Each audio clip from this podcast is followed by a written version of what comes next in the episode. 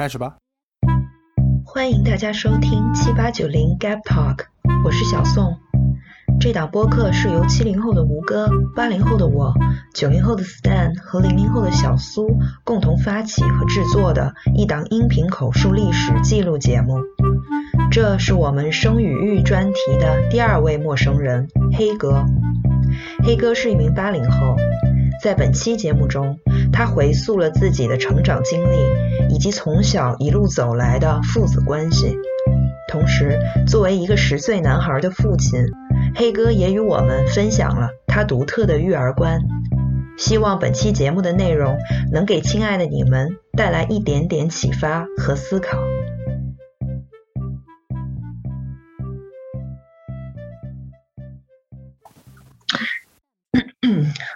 欢迎大家来到今天的七八九零 Gap Talk。今天我们请到了一位好友黑哥来和我们聊一聊生与育的话题。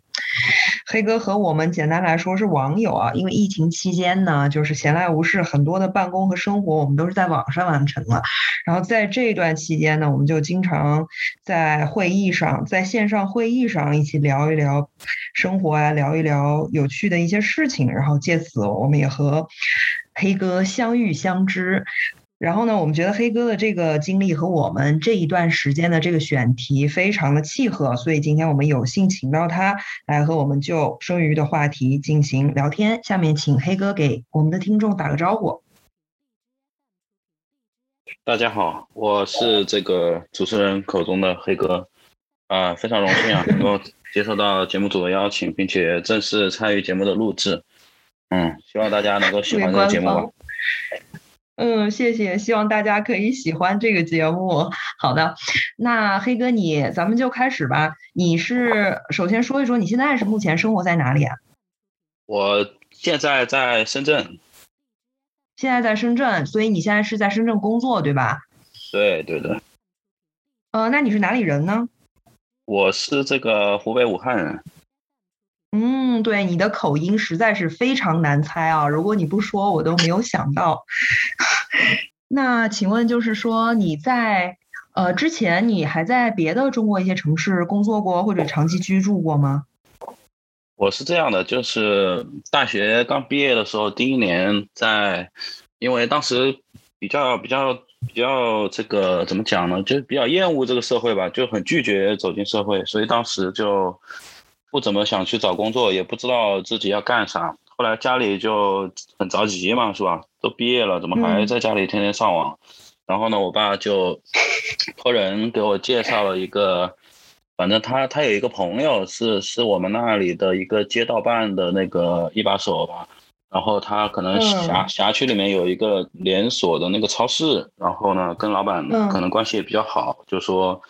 就说就找了个噱头吧，就说哎呀，这个超市发展挺好的，老板现在缺一个得力的助手，你去吧，就他们会好好培养你的。当时我也年少无知嘛，就就想着，哎，那那不错啊，是吧？这个刚毕业有这么好的机会，就去了。去了就这个，在那其实就是打杂，就是在那一个办公室里面，每天干啥呢？就把电脑啊，一个很破的一个电脑打开，然后那里面有一个软件，那然后去输入输，然后把那。哎，不是扫雷，他是这样的，他那个 超市啊，那种，他是一个家族型的企业嘛，然后他把他下面的什么日化呀、烟酒啊，然后还有一些其他的品类的这种，就按照按照这种品类的分类吧，去分包给了他家族的一些亲戚，比方说有他的什么表弟啊，有他的什么什么嫂子啊，什么一类的，对吧？就是就反正是这样的一种模式，然后那些人呢，他们就根据他们的品类里面的这种。销售来去拿提成，大概大概是这样一种模式。然后我的什么叫分包啊？是说从这些人那里进货，还是什么意思啊？就相当于是他开超市，对吧？他提供了一个场所，嗯，然后这里面的货呢，是他把它包给他那些亲戚，然后一个亲一个亲戚可能他负责几个品类，或者说负责一个大类，然后那些亲戚就负责进货。然后负责这个货架的摆摆放，然后卖了卖了这个销售额里面，亲戚能拿拿一定比例的提成，他这样的一种方式。哎，那黑哥，你知不知道我们小女生喜欢小小女生，air quotation，小女生喜欢逛的一种店叫格子屋，就是她 租了一个店，然后把里面分成无数的格子，然后每个格子是一个人分包，就你自己没钱租大店，你可以租一个格子卖你的东西，是不是这个概念？我我我知道我知道，对，十几年前十几年前这个模式还是挺流行的吧？我记得，有点牛逼的，这个有点牛逼的。对啊，然后你就在后台的一个电脑上管理什么呢？我就天天根据他们那手写的，或者说供应商乱画的那种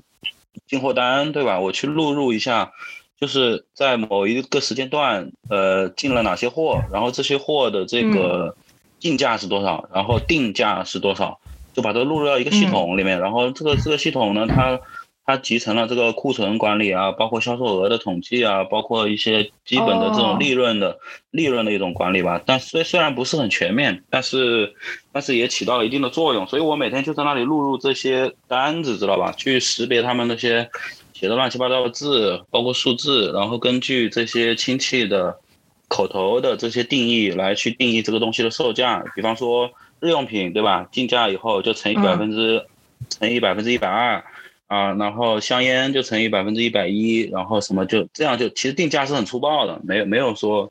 很多的这种参照物啊，或者说又有什么原理，然后就就这样的一种模式吧。反正每天就干这样的活，其实干每天没有多少工作量，然后干完了以后呢，就在就在办公室里面跟那些会计出纳，有一个会计有一个出纳，年年纪都比较大，都是四十多岁吧，当时应该。比我的父母年纪稍微小一点，对，跟他们其实没没有什么话好说的，对吧？也没有什么好聊，他们都把我当小孩儿。然后呢，下午下午就是在那里看他们斗地主啊，打打一些这个扑克牌的这个赌博的一些东西。所以干了干了以后，对，干了以后就觉得挺无聊的，对吧？一个是挺无聊的，嗯，又没又没有人教，又没人带的，感觉也学不到什么东西。另外一个就是觉得没什么前途吧。那时候二零零七年我毕业的嘛，那一个月一千块钱，你想一下，在武汉能干嘛？我第一个月拿了工资一千块钱，我就花八百多去买了一双球鞋，然后就没有钱了。感觉这太太太无趣了，是吧？这个生活。嗯，哎，那你我们。我们就是往前倒退一点，你这是从就是大学毕业，你大学学的专业和这个相关吗？我学的是英语啊，然后是师范学校。英语专业。对，没哦，师范学校的英语专业，完全不搭界了。哦，那你为什么你就是也没想在这个英语这方面去找工作？那时候学英语吃香吗？学英语我也不知道吃不吃香，但是我自认为吧，一直英语成绩都比较好。但是呢，嗯，这样的话其实可能。有一条路径，明确的路径，就是说可能去当一个老师嘛。其实我当时我爸，他一直也有这个想法，无论是说自己去考啊，还是说他去看看能不能找关系之类的，他还是希望我能够像他一样嘛，至少说有一个比较稳定的工作吧，对吧？他们他们那代人的想法，但我一直是很排斥这个事情。嗯，你父母是就是说体制内的工作是吗？我爸是的，我爸我爸属于是，我妈其实不是的，我妈是属于以前在国营的那个厂里面是做，相当于现在的这个流水线工人吧，我我感觉，虽然我没有具体去了解过，对。国营厂里的工人也算是那时候说铁饭碗那种哈，也是有编制的，也不是说是经商或者那些。对。那所以他们对你的期待就是也是想要有一个比较稳定的工作，比如说教师这些的。对，因为在他们的生活里面，或者说在他认知的这个世界里面，可能没有其他更多元化的一些参照物，对吧？他肯定就会根据经验认为他们的路可能就是我的路吧。他们他们肯定有这种朴素的想法嘛，对吧？嗯，那你小时候你是怎样？是觉得说我也没有什么呃别的想法，这个路挺好，还是说你们的生活也就那样？我想要超越，我想要干自己的一番事情，就是这个家庭的这种观念对你有什么影响吗？呃，其实对我来说没有什么影响，因为。我我其实到了三十几岁以后，我经常想起以前啊，我经常想一个问题，就是我是怎么被塑造的，我是为什么会变成现在这个样子，然后经常就会想到我的家庭环境和我成长的这个这个这个时期经历的一些东西，对吧？他他，我包括我自己的思想的一些转向啊，包括我做的很多关于人生的一些选择啊，这些东西，经常我会去想，那为什么说没有什么影响呢？就是说。首先我觉得我们这一代八零后，我是八四年的嘛，那我们小时候，比方说看的那些动画呀，啊啊什么那些电影啊电视剧啊，其实好多都是国外的，对吧？那时候开放开开放没有多久嘛，属于一个我感觉属于是一个空前的空前的一个一个一个一个非常包容的一个一个时代了，对。所以，所以说我我从小的很多观念的话呢，就就跟中国的这些传统的东西就不相干的是吧？你说我看那个什么圣斗士啊，就是比较西化，对，变形金刚啊，然后看什么排球女将啊，是吧？那些东西，那那个肯定跟中国很多传统的这些东西没有关系，对吧？这是第一个。第二个来说的话呢，我在上大学的时候，其实莫名其妙的就是对商业的一些东西很感兴趣。我记得那时候，呃，没有什么钱去逛那个二手书店买那个过期杂志。我今我买我只买两种杂志，一种是那个环球企业家，就是去讲那些大公司的一些很牛的那些人，对吧？去采访他们啊，他们奋斗的经历，他们的成功史是吧？对他们奋斗的经历，或者说他们对当下他们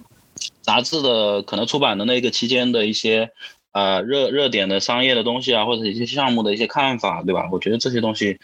对我来说很有吸引力，还有一类我就会买汽车杂志，因为我比较喜欢汽车嘛。大大概就看这两类书。那你是怎么会就是喜欢上商业？因为你家里面也没有这个从商的这个，就是说从小的童子功吧？那你你武汉是一个就是这种商品经济商业非常盛行的一个就是一个城市吗？我感觉好像也不是。对，也不是，毕竟还是没有南方那么哈。那你能，你现在回想起来，你能说出来是为什么吗？我觉得可能从我从我自己性格啊，或者说这方面来讲，我我觉得可能是从小，可能在某些方面埋下了一个种子吧。我经常在想啊，就是我我我喜欢商业，或者说我现在在公司里面。这么多年，我一直把自己定位成一个职业经理人的一个一个一个一个初衷是什么？就是可能小时候看那个《三国演义》，你知道吧？就嗯，很喜欢诸葛亮嘛，对吧？那诸葛亮他他是一个军师的一个形象，然后他他所做的事情就是去去谋划，然后再去呃排兵布阵，对吧？然后再去带领他们去把这个事情实施起来，然后最后。取得一个很好的结果，其实，在商业里面，它也是这样的一个逻辑嘛，对吧？你你你一开始要去有一个 idea 是吧？或者说你有你有一个构思一个项目，然后你去找人，然后你去找资源，然后你再去看这个项目我们到底应该怎么干，然后分分哪几个阶段，每个阶段我们要有什么里程碑，完了最后我们什么时候能够把这个现金流做正，什么时候我们能够开始盈利，然后我们在这个里面融资，然后最后什么 IPO，对吧？其实我感觉。这些东西可能它内在的是是有一些共性的，所以说我在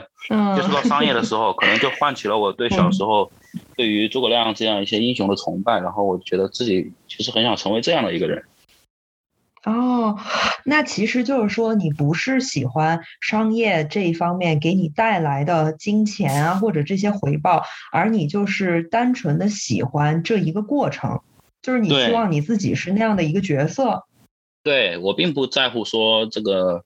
啊能拿多少钱，或者说什么你的权利有多大，什么你要被变被被别人崇拜，其实这些都是次要的。我我我觉得我是一个自我驱动的吧，其实就是我心里有这样一个梦想，我觉得做这个事情让我很有成就感，自我实现。嗯，对。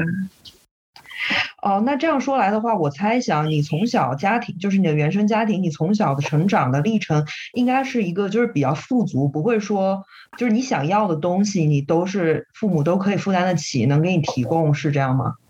呃，远远不是。小时候其实家里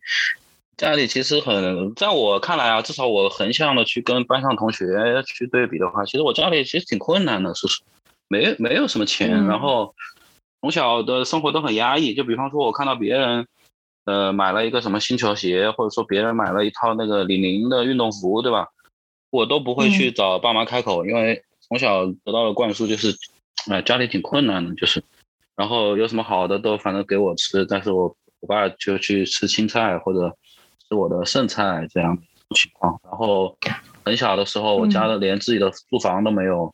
直到这个我应该是到。呃，小学五年级的时候吧，嗯，那时候我爸应该是已经从国营的厂里面出来了。那个时候应该，哎，九九年那个是下岗潮，好像是九九年吧，没记错。对对对对，那时候那时候，对那时候我爸做一个国营厂的这个这个党委书记，对吧？其实也算是二把手了吧，因为厂长是最大的，那时候。嗯。然后他也他也他也没有工作，那那那个时候他他是因为提前准备去读了那个函授还是夜校的这个东西。啊，然后呢，就就自己去考试，又考上了公务员嘛。那个时候他他就他就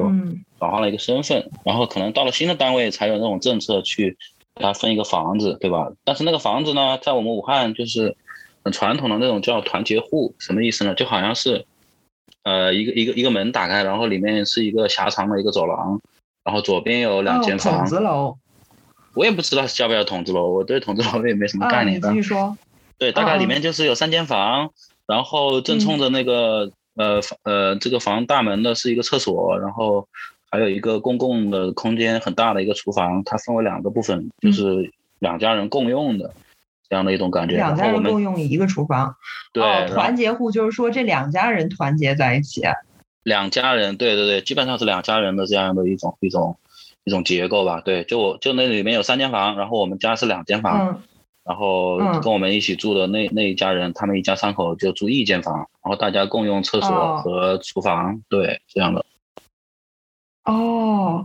嗯，对，因为。那那这样说，其实就是我如果说以我一个旁观者来分析这个事情的话，我觉得那是不是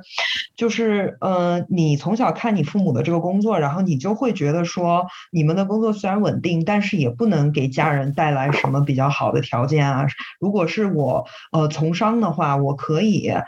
靠我自己的努力去挣到钱，改善我的生活环境，就会不会背后有这种潜意识？这个这个这个这个意识，我觉得一定是有的。为什么呢？就是，呃，你看我那时候，呃，还没有进入社会嘛，那上学的时候，对吧？比较喜欢汽车啊，比较喜欢一些那个潮牌啊。那时候就，对吧？那时候其实也是我上大学的时候，也是潮牌开始比较流行的那个时候。就，但是我它远远超过我的负担了嘛，因为我的我的生活费基本上连上网都不够，对吧？你要还要去买东西，那基本上就是异想天开了。所以当时我也我也有一种想赚钱的欲望，这个是一方面。另外一方面就是，我比较讨厌自我重复。那我看到他们的生活其实就是一直在自我重复，每天都干着同样的事情，每天都去同样的地方上班，接触的都是同样的人。这个这个在我看来是不可想象的，太简直太枯燥了。对，两方面原因我觉得都有。那你说你第一份工作是在那个小超市里面，后来你干了一段时间就觉得没意思，你是什么时候走上你这个商业，就是说职业经理人什么这这段路的呢？那其实还很遥远，因为那时候这个东西只是在心中有一个萌芽吧。然后到了一八年，一八年的呃零八年说错了，奥运奥运会那一年，零八年的时候，对七七月份的时候吧，当时就突然。那时候也正好就辞职了嘛，辞职了就，就也不知道要也也不知道自己想干啥吧。因为虽然说上班了，但是我觉得其实根本就没有走进社会，因为我对这个社会并不了解，我并不了解说我自己的能力呃边界是什么样的，也不知道自己适合做什么。另外我也不知道这个社会给我提供了什么，我能去我有哪些是可以让我选择的。我打开那些招聘网站，我会看到无无数的岗位，但我都不知道他们是干啥的，我也不知道这个东西。呃，我我我能不能做，就就也是一个挺迷茫的状态吧。但当时我可能也没有更多的信息，或者说我的认知也处于是非常低的一个层面。然后我也不知道怎么选择，突突然我也不知道怎么回事，就想到我要去上海。我因为我从来也没有没有去过上海，然后也在那边也不认识人嘛。但我觉得不知道为什么就就觉得对那里挺向往的，我就跟家人说。我说我想去上海，这是是不是有一点像那种比较微缩的一个意义上的美国梦？就是说我自己来到了一片人生地不熟的地方，然后但是人虽然人生地不熟，但是对我也没有任何的束缚，我可以放开手脚的去拼一番我自己的事业。对，就是事后总结起来，我感觉就是这么一个情况。但是在那个时候，我根本就没有想过这些东西，我就觉得，嗯，我在一个困境里面，对吧？对，嗯，我又要上班。呃，我又要工作，然后我现在这个也不知道怎么办，但我又不想在我现在这个环境里面，所以我就想跳出这个环境。哎，但但但是也没有什么特定的目的，对吧？就觉得哎，上海好像是一个好地方吧，那要不我去上海吧？嗯嗯。然后就去了，去了以后租租房子，然后这个玩了一个月吧，基本上把把信用卡给刷爆了。然后我爸当时说，当时说给你三千块钱，你用完了也不要找我要，反正这就是我能给你最大的支持。然后那钱肯定也花完了嘛，然后就没办法，就就之前面试了一个就是在那个一个卖保险的工作吧，但是他们打了我四五次电话叫我去上班，我一直没去，因为我那时候性格比较内向嘛，本来就不愿意跟陌生人讲话，而且我基本上是很反感做销售，尤其是对对对。然后就没有去，但后面确实没有钱了，对吧？然后其他的公司也面试了几个，包括兼职的呀，什么全职的都面试了，人家人家也不要我，那我就没办法，我就去了。去了以后呢，就就走入就开始干销售了嘛，相当于。然后一开始也挺不顺，挺不顺的嘛。一个是各各自己的性格，根本就不适合跟陌生人讲话，跟陌生人都不知道聊什么东西。第二个来说的话，在一个大公司里面，就是很多东西都很严格。这这个自己也没有什么自信，说实话，对自己也没什么自信吧，就觉得这个感觉这么大的公司，我这个新人什么也不懂。然后在前半年其实做的很差，差点被差点被公司淘汰了，因为没有什么业绩嘛，对吧？做销售，嗯，这个是很现实的。但是后面突然有一天，感觉这样下去不行呀，这个也来了，对吧？然后走的时候跟我的那几个发小都吹牛了，对吧？说我一定要混个人样再回来。哦，反正众众多的思绪就就集中在那一刻，感觉自己要做出一点变化来了，这样这样下去不行，所以就开始去学习到底应该怎么做销售，然后开始去扭转自己对于对于一些厌恶的事情去重新去审视它，应该应该怎么去做，然后慢慢突然就有一种开窍的感觉吧，就在做销售的时候就突然就会没话找话跟人家聊天，然后突然会去夸赞别人，然后让别人这个。更加的愿意跟你去聊，然后，然后在这种产品呀，包括很多东西上面，就慢慢的去锻炼嘛，然后就渐入佳境了，这样的一种感觉，就就就做成了。你本身的性格就是说，你比如说你在家里面和你父母啊，你交流多吗？然后你和你朋友之间这种呃聊天啊是怎么样？当时就是你只是不能和陌生人说话，等于。其实我跟熟悉的人也不怎么说话，我我我我从小从小就是一个沉默寡言的人。我我我我比较对比较不适应，就是用用语言或者说用嘴巴去表达很多东西。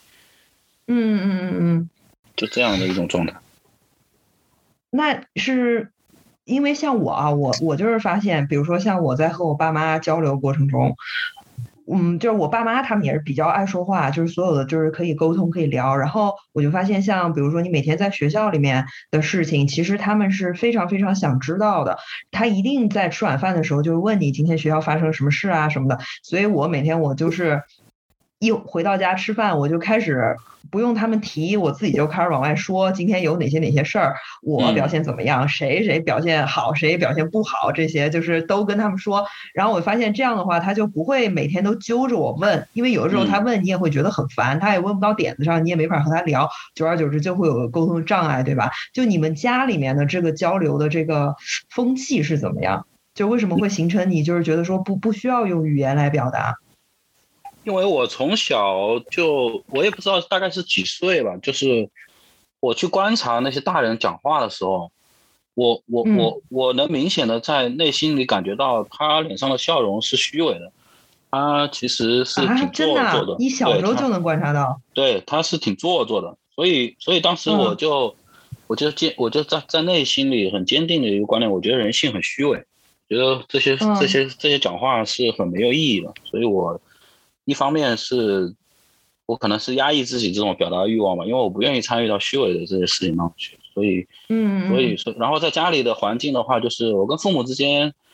也就是说，他们问我，我就会回答，或者说我我想要什么，我在斟酌以后，我觉得我可以跟他们说的时候，我就会开口去说话，所以不会出现你家里的那种场景。包括我现在也为人为人父了以后，我也我也会去反思。小时候，我我在我的家庭里面的那些呃经历啊，或者怎么样，所以我现在就会变得像你的父母一样，就是我会主动的去问我儿子，哎，怎么样啊？今天学了什么东西啊？然后今天你们学校有没有什么有趣的事情啊？然后我说，我看你们班上发的那些照片是吧？你你你为什么没有拍到呢？你当时干什么去了？等等，就是会找一些话题去跟他聊，主动的去和他沟通，嗯，对，是的，去找话题和他沟通。那你儿子他性格怎么样呢？他是那种性格很活泼的，然后很天真的那种样子吧。就是他跟同龄人在一起，或者说甚至比他更小的人在一起的时候，他显得都非常幼稚。他的讲，他的言语啊，他的言行啊，他的他他他的这个表现啊，你都会觉得，哎，这小孩是不是还没长大啊？这个不像是一个十岁的小孩，啊，就这样的一种状态。哦，现在的小孩也确实是比较早熟哈，你说是不是？就是你想想，你十岁的时候，嗯，我想想，我十岁的时候也比他现在要早熟的多，因为我我印象中就是我还没有上学，就在学龄前那个阶段嘛，可能五六岁的时候，当时我爸会经常找几个关系好的那个同事，也就是他们兄弟，类似于兄弟这种感觉的，他们到家里来，嗯，吃饭啊、聊天啊什么的，我都会经常参与他们的对话，而且我会模仿他们的语气。去去参与他们的这些对话，但是那个时候，对吧？大人会觉得，哎呀，这小孩很聪明啊，怎么样？但现在，其实当我作为一个父亲来去看待这个事情的时候，其实我是很反感的。我觉得小孩就应该有小孩的样子，所以我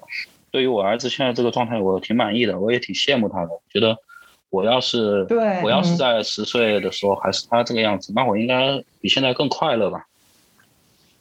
嗯，是我记得之前我和一个朋友聊天，他就是一个单亲父亲，然后他的孩子是经常就是和妈妈在一起，他平常他女他是一个女儿嘛，他也是在上小学，当时聊天的时候，然后嗯，他平常不怎么见到他女儿，偶尔见到一次，他就会跟我说，他觉得他女儿现在只是一个小学生，但是很假。他用的就是“假”这个形容词，就是说他已经会掩饰很多自己的真实的想法，然后为了博取大人的开心去说一些话。就其实他作为一个小孩，从他的出发点，他以为他掩饰的很好，但是在大人看来这是非常幼稚的，可一眼看破的。但是作为家长来说，看见这样的现象，其实是觉得心里怎么说五味杂陈吧，对吧？对，我觉得小孩子他。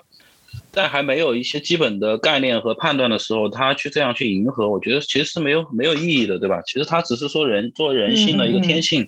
他可能要去参与，或者说他希望去得到认可和鼓励，对吧？但其实这里面有很多其他的方式啊，并不需要说让你去参与一个成年人的对话和生活来去实现的，对吧？对，那你就是说，你有呃，既然你意识到了这一点，就希望你的儿子就是可以，嗯，快乐无忧无虑，然后，呃，比较 innocent 的去去长大，做他自己。就是你在这方面有做什么特别的努力吗？如就是怎么样去保护他呀，或者是有一些东西不让他去接触啊，让他比较少的参与成人世界，或者说在就是我们现在说的是手机、电脑的屏幕时间上去控制他之类的。呃，这个其实我觉得说起来，更多的就像你刚刚提到的，比方说有有我我把它统称为干预和保护吧。因为有一次啊，我记得我在，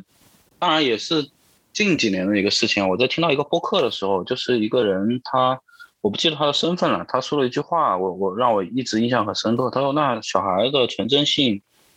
纯真性就是他在那个年龄段特有的东西。那我们作为一个家长，我们就应该保护他不知情，保护他这个不知道很多这些东西。所以我当时的这句话，嗯嗯，就就印在我心里了。所以我我做的很多事情其实对，所以我做了很多事情，就是说我不希望他参与到成年人的对话，我不希望他参与到这个家里家里面，比方说我我和他妈妈之间的关于很多生活方面的讨论啊，或者说关于一些。嗯啊，人情啊，人际关系这样的一些东西，都希望他不在场。另外一些就是说，在一些大人群聚的场合，啊，都是让他回归到小朋友的群体里面去，去享受他的那些东西，而不需要他作为一个道具，或者说他作为一个陪伴出现在我们的这个场域里面。大大概就是这样的吧。另外一个就是说，我不希望，呃，他除了这个，他这他他的快乐之外，给他附加太多的这些，比方说考试成绩啊。比方说，这个在学校要做一个优等生啊，要去讨老师的喜欢啊，这样的一些东西。每当他因为这些东西受挫的时候，我都会从我的角度去去给他讲我的看法，以及去鼓励他，让他觉得他这样做是对的，他并没有做错什么，他没有别得到别人肯定，也也不是他有什么问题，对。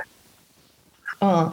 就是我，我觉得就是如果说分享我的经历里面，我觉得很重要的一点就是，像在特别在这个东亚社会，这个权威这样一级一级往下是非常，嗯，是社会里非常明显，时刻都可以看到的嘛。对。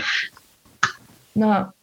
那就比如说，像有很多的家长，就是在小孩面对老师的时候，其实已经是一个你从小去面对权威的这样一个权力不对等的情况。然后像也是我有几个朋友，他们有了小孩之后，小孩刚上幼儿园，第一个教师节就要争先恐后的给老师送礼，对，而且要让小孩去把这个礼送给老师，就是。虽然咱们不去评述，可能人家也是有自己的打算，但是我总觉得这样的话，就是让小孩从小就知道了你要怎样去。讨好这个权威的喜欢，你从小就是被这个东西压着，你没有办法，别人也这样做，你就必须要去这样做。但是像我的父母呢，他们就会去，就是 choose me over them，就是比如说，当我在学校，老师跟家长说我今天干了一个什么事情，虽然我从小是很优秀的学生，这种情况比较少了，但是老师会给家长反馈一些，也不能说告状嘛，反馈一些我的情况，但是我妈都不会，就是说一上来就。给老师赔礼道歉，说啊，我儿我小孩不对什么，她一定会当着老师面先问我，事情是这样吗？对，就是他要把我这一边的陈述全听一遍，就让我觉得说，在这一件事里，不是老师说什么就是什么的，这也是我的事情，我妈也是充分相信我和信任我的。对，就这让我觉得我很有力量。是，我觉得就是我的父母，他们至少是相信我的。那我觉得你做的这一点，其实背后的逻辑就是这样子。对，我觉得这个很重要。就举一个例子啊，就前两呃，应该是这个礼拜发，呃，上个礼拜，不好意思，上个礼拜，上个礼拜呢，呃，他妈妈给我发了一张照片，一张在电梯里拍摄的他的照片，然后他额头上有一有一个很长的红印子，然后我当时就问我说怎么了？是撞撞到哪里吗？撞伤了吗？然后他就给我发了一段语音说，哎呀，今天又跟人家打架了，自己自己先打别人，然后被别人打成这个样子。我说，我说，我说，我说，我说是发生了什么事情呢？因为什么打架呢？他说让别人，别人把腿放到他的课桌上，他上去就动手了。我说这打得好啊，这种这种这种没有家教的人，你不上去打，你还跟他讲道理，讲得通吗？然后他妈妈就说那你也不能先打人啊。我说我说你看到的情况是他先动手。我说那在这个之前有没有可能说在男厕所的时候那个人骂了他，他本来就有情绪了，然后看见他。又把又把脚是上放在课桌上，那换了我，我也是上来就打。嗯，然后他说那老那老师肯定会批评先动手的人。我说那老师批评先动手的人，也要看在先动手之前这两个人有没有过节吧，有没有有没有情绪的积累吧，对吧？嗯，我说至少我以前打架，我也不会说无缘无故去打别人，可能是前面他骂了我，本来就怀恨在心，然后我找到一个机会了，我啊我必须要打他。嗯，这都是人之常情，所以我就说。不能光听老师的陈述，对吧？我们要站在孩子的角度去看他为什么要打，我们把他的这个情绪的来源以及他做这个决策的考虑搞清楚了以后，再去引导他应该怎么去做，不要劈头盖脸的就说先打人不对。嗯嗯，要全方位的知道这个事情开始是从哪里开始的，就是说冰冻三尺非一日之寒哈，已经开始打架了，就可能退回去还有更多的原因是需要家长去循循善诱，去去发现，去跟孩子去沟通的。对，因为我们不不能总是根据一个当下的一个结果，然后就。头痛医头，脚痛医脚的去批判小孩，或者说你就觉得他做的不对，但是你如果没有解决他根源的问题，那下次他不还会打吗？因为这是他本能的一个反应嘛，对吧？嗯嗯嗯嗯，哎，那你这个理念，你觉得你是什么什么时候形成呢？我觉得你父母可能应该不会这么细致吧，就是在他们当父母的过程中。对，我觉得这个东西他可能就是我理解就是商业或者说工作对我的一个训练吧，因为我呃嗯呃是。这个可能又绕回来，刚刚讲个人的经历了啊，就是当时那个，对，不是卖保险嘛，卖卖卖了，后面就就开窍了嘛，开窍了也成为了我们那个组织里面，当时我们那个事业部的话，大概有四五百人吧，对我我基本上就是在，呃，我做销售的最后那一年里面，反正这四五百人只要有那些竞赛啊什么的，基本上我都是数一数二的，就是这样的一种一种一种情况。然后呢，我去去有一次我去面试那个就是叫，应该叫储备主管这样的一个概念，就是说你你你你获得了这样一个身份，但实际上你还是一个销售。但是未来呢，如果有晋升的机会，排队。对，未来有晋升机会，你会优先的会被晋升为这个主管。对，其实身份上并没有变化，那还是一那那个时候如果选上了的话，你还是做销售岗位。只是说你在你在这个公司要去组织要发展要去获得晋升机会的时候，你是会被优先进入那个序列里面去等待的嘛，对吧？有有了晋升机会从对就会从这个里面选。然后当时那个面试的时候嘛，我记得很清楚，就十几个人在一个会议室里面，然后领导问一个问题，大家大家去回答，相当于一个群面的一个概念。嗯，然后反正每一个问题呢，我问了三个问题，每一个问题我都是抢答的那种，就他刚说完我就给出了我的答案。对，然后到第二天就，应该是当天晚上吧，应该还没有到第二天。当天晚上我的主管就过来找我，他说。有这么一个事情，我说什么事情啊？我说你不要搞这么严肃，怎么公司要开除我吗？然后他说不是的，他说这个咱们这个领导觉得你挺不错的，他想让你，想问你有没有兴趣换一个岗位。说这什么意思呢？就是说让我去去，就是从这个销售的这个这个这个这个序列里面，就是去转换到去成为一个管理的岗位，就是。就在保险公司里面，就叫内勤岗，就是他他是他是做，嗯，他是很多职能的这种这种职能类啊，或者说行政类的这样一种管理的岗位。然后当时我就嗯没有回答他，我说这个我考虑一下吧，因为这个变化还是挺大的。然后对吧？面临，那你内心有没有在窃喜，觉得自己的能力得到了肯定？呃，肯定是很开心的嘛，对吧？毕竟说十几个人，然后那十几个人至少。在业绩啊，或者说在这个职场的为人处事方面，都是处于我们那个组织里面比较比较好的人嘛，对吧？那我我我我我我这个能够脱颖而出，得到得到领导的这个这个这个赏识，我觉得对，确实是还是比较开心的嘛。然后呢，然后当晚我就给我爸打了一个电话，跟他讨论一下这个事情。虽然他也没在公司工作过，对吧？啊，他他反正他从小到大对我。但他毕竟是老同志了，还是见过些世面、经过些风雨的，是吧？对，经经历过，但是他也没有给我什么明确的意见，因为从小到大，他给我的支持就只有一种方式，就是你做决定，我一定支持你。他他就是这样对对待我所有的决定，所以当时我就说好吧，那那我决定我要去转，所以后面就就转换了嘛，就变成了这个这个这个。变成了我们那个什么销售管理部门的一个一个员工，对，就就没有去做销售了。然后呢，虽然只是一个普通员工嘛，但是管理的这个职权呀和范围都挺大的。那我以前的经理啊，他们这些其实都都属于是我管理的对象，因为我会发布很多的规则，嗯啊，会去会去宣导公司的一些政策，然后并且去检查他们很多执行的一些情况，对，所以所以说在这个时候发生了一个巨大的转变吧。哦，然后这就是影响了你之后，就是在育儿上，就是会比较细致的去，因为你成为了管理人员，然后对于这个人事方面的事情，然后呃，都有了更深的认识和体会，是吧？对，我觉得这是一个起点嘛，就是说，自从我做了这样的一个身份转换以后，呃，让我，然后后面我也学了很多东西嘛，无论是公司的培训啊，还是还是我自己去买那个管理学的一些书去看啊。包括我在在后续这这么多年工作的实践当中去总结的，就是说我会有一个视角吧，就是每当我看到一个报表的一些数据的波动，或者说当我在职场里面看到一些行为发生的时候，我可能关注的都不是当下，我会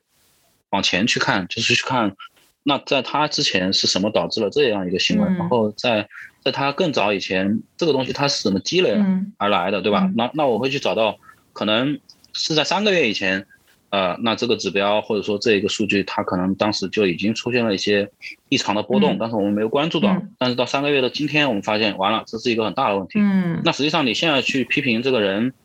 是没有没有没有什么力度的，因为你并不能找到原因是什么，对吧？那我们就要回到三个月以前的那个场景里面，那相关的情况是什么样的？当时的人是哪些？为什么当时做出了这样的一种决策？好，那我们就可以去定位这个事情了。所以说，我在工作中一直是保持这样的一个思维嘛。所以我在育儿的时候，因为我也不知道怎么样去当一个爸爸，对吧？怎么样去啊啊？怎么样？对这个东西，他又没有考证的，也没有说，呃，谁要给你上课了？因为谁也给你上不了课，就是。对。所以我都在对待小孩这个事情上面，我会延续工作中的一些思维吧，就是我会分，我我可能不理解他当下的这个结果，但是我可能会去从以前的。一些东西里面去去找可能相对是一些可以定义为原因的东西，对吧？然后从这个里面再去看我们有没有什么空间来去影响它呀，或者说去去。再去引导他，这嗯，对。那我就是你刚刚说这个，我突然又想到一个比较有意思的点，我想再展开聊一聊。就是你说你在遇到这个人生比较大的呃面临选择和转折的时候，你还是会去和给你爸去打一个电话。虽然你当下已经非常明白的知道他不会说出什么对你非常有帮助或者是非常有建设性的这种建议，一二三给你理得很清楚，但你就是想要。要听他一句支持你的话，对吧？就是逻辑其实是这个。对，我觉得两个方面嘛，一方面就是你说的这种，就是在我心里他还是一个非常值得依靠的一个对象嘛，对吧？虽然我我明明知道，就是说他不会说跟我所跟我说向左走或者向右走，但是我觉得他支持是很重要。但是另外一方面，我也想让他知道，就是说，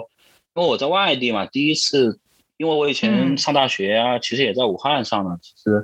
都没有离开家，离他不远，他都能看得到实时你的情况。对，但是但是出来了嘛，对吧？那面临一些，我个人认为就是可能在职业上比较重要的一些东西，我觉得他让他知道，他可能也会放心一点嘛，对吧有这样的一些想法。哦，那你看你的这个。父子关系哈，就虽然说从小可能你父亲不能在物质上给你带来多么优越的，但是你们在这个感情上的这个连接还是很深。就是当你有问题在外面有问题的时候，你还是希望就是说有父亲可以依靠。那现在你自己也是一个父亲，而且你也是一个儿子，就是你这面对这样，你再转化过来一段父子关系，你有想过你想成为一个什么样的父亲吗？呃，我以前就想过吧，我觉得就是怎么讲呢？首先，我觉得跟他应该是朋友和和那种玩伴或者伙伴的这样一种关系吧，就是说大家都是平等的，不要说不要说是一天到晚把我搞得高高在上的，然后什么都要听我的，或者说在家里要什么主动给我 端碗端筷子，然后很多场合要取悦我，我觉得这个是不正常的。首先，这个是被我排除掉在这个关系当中的一一种想象吧。这这个是一个，第二个来说，我觉得如果说我认为我身上有一些，无论是从传统的角度啊，还是说普世的角度去讲一些比较好的品质啊，或者什么样，我会在我跟他相处的这种场景当中，用我的言行去去影响他吧，希望他也能够去获得这样的一些东西，并且成为塑造他的一部分。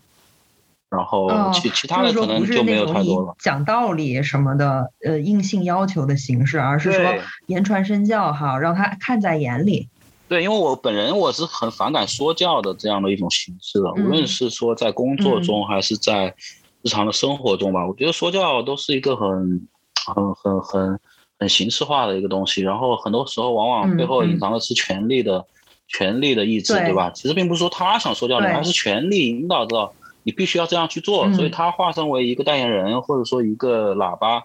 再去跟你讲一些非常空洞的，然后非常无聊的东西。对，嗯。那你平常我了解到你是和你儿子是没有生活在一起是吧？他平常是和他妈妈一起生活在别的城市，那你们是不是就会少了一些这种就是每日在一起亲子互动的这个时光？因为我自己是我大概上小学五六年级的时候，我妈她就是去别的一个城市工作了，我就和我爸在一起，然后我和我妈的这个。呃，其实就感情很好了。我们当时甚至就是会写信什么的，因为那时候呃网络和手机的通讯还比较少，一般就是打电话和写信。打电话我们也会聊很久，聊一个多小时、两个小时这样。然后写信，嗯，所以就说虽然我们没有在那段时间陪伴彼此，但是也觉得，我觉得他并没有就是说。缺失我的成长，就是我有任何的一些烦恼、烦心事什么的，他都能够实时的去呃理解我、了解到啊这些。然后，但是我觉得这个从反面来说，有一个特别好的，就是当我在比如说呃叛逆期啊、青春期啊的时候，和和他可能工作上有一些非常不如人意的这些时候，我们并没有去刚过正面，就是都没有看过对方最歇斯底里的那一面。就总还是非常温情的书信上的那那那一对母女，嗯，像那个父亲有很多就是会希希望能够陪伴儿子一起，比如说踢足球啊，就是有一些这样的亲子时光。就你对于这个的得与失有什么自己的衡量吗？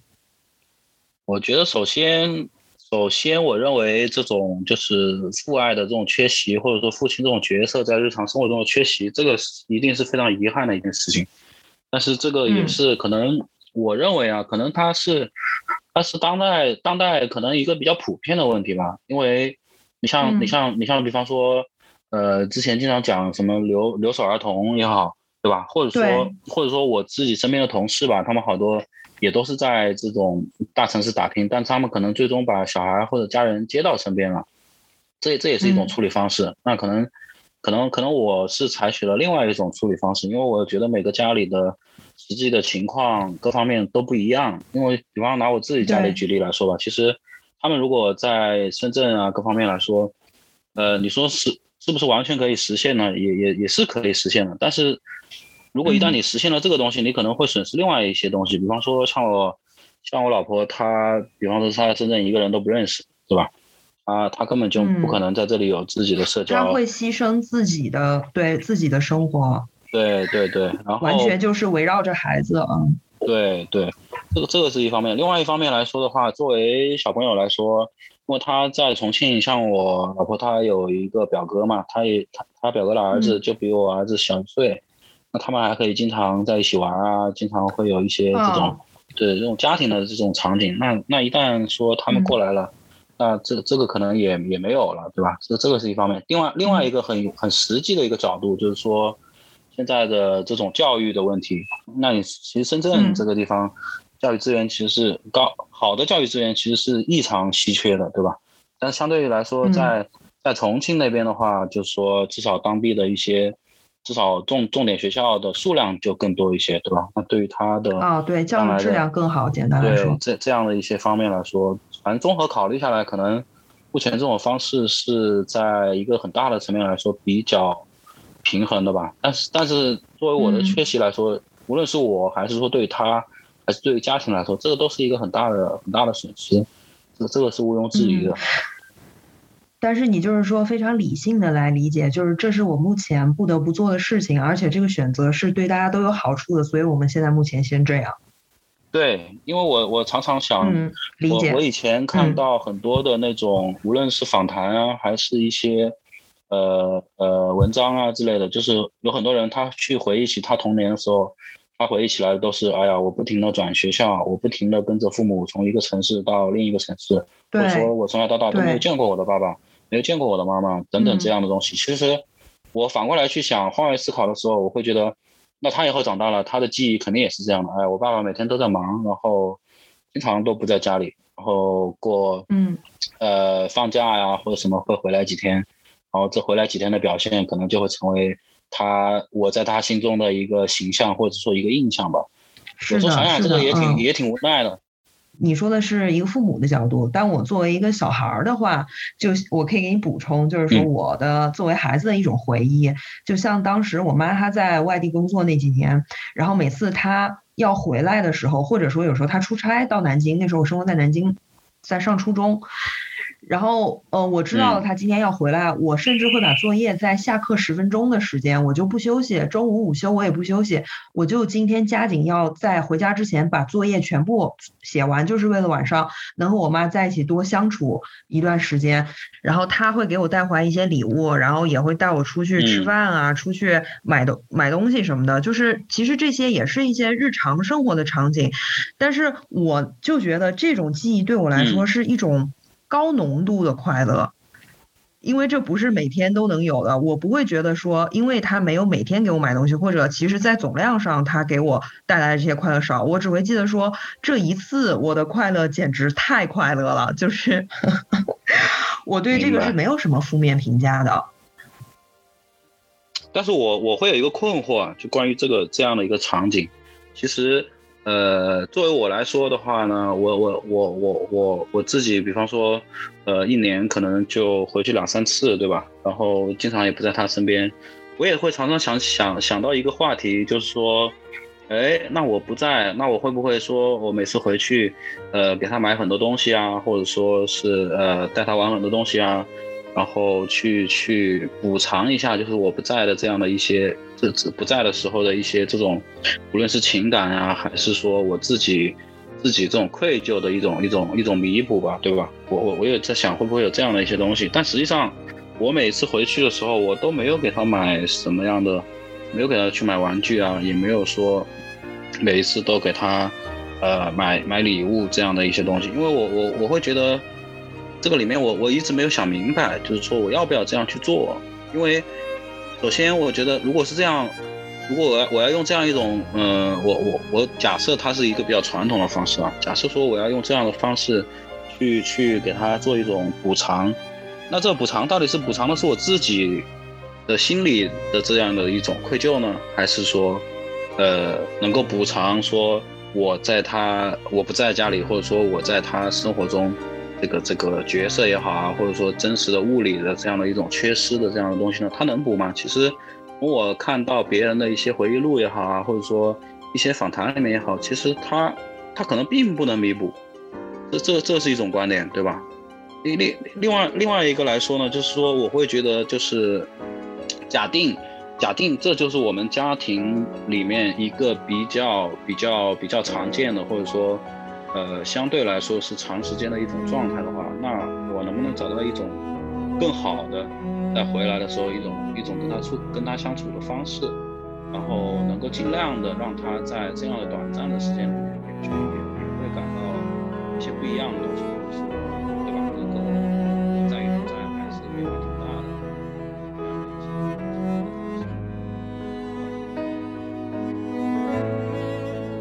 在本期节目的最后，黑哥为我们留下了一个问题。对于陪伴孩子成长的缺失，作为父母的我们，能够用物质或者其他的形式来弥补吗？而当我们企图弥补的时候，又究竟是在补偿孩子，还只是为了补偿我们自己的内心呢？更多的分享和探讨将会在下期节目中为您呈现，希望您继续关注和收听。好，我是小宋。如果你喜欢我们的节目或是我本人的话，欢迎你通过以下平台订阅和关注我们，第一时间获取节目信息。请移步微信、荔枝播客、小宇宙搜索节目名称七八九零 Gap Talk，G A P T A L K。好，我们下期再会。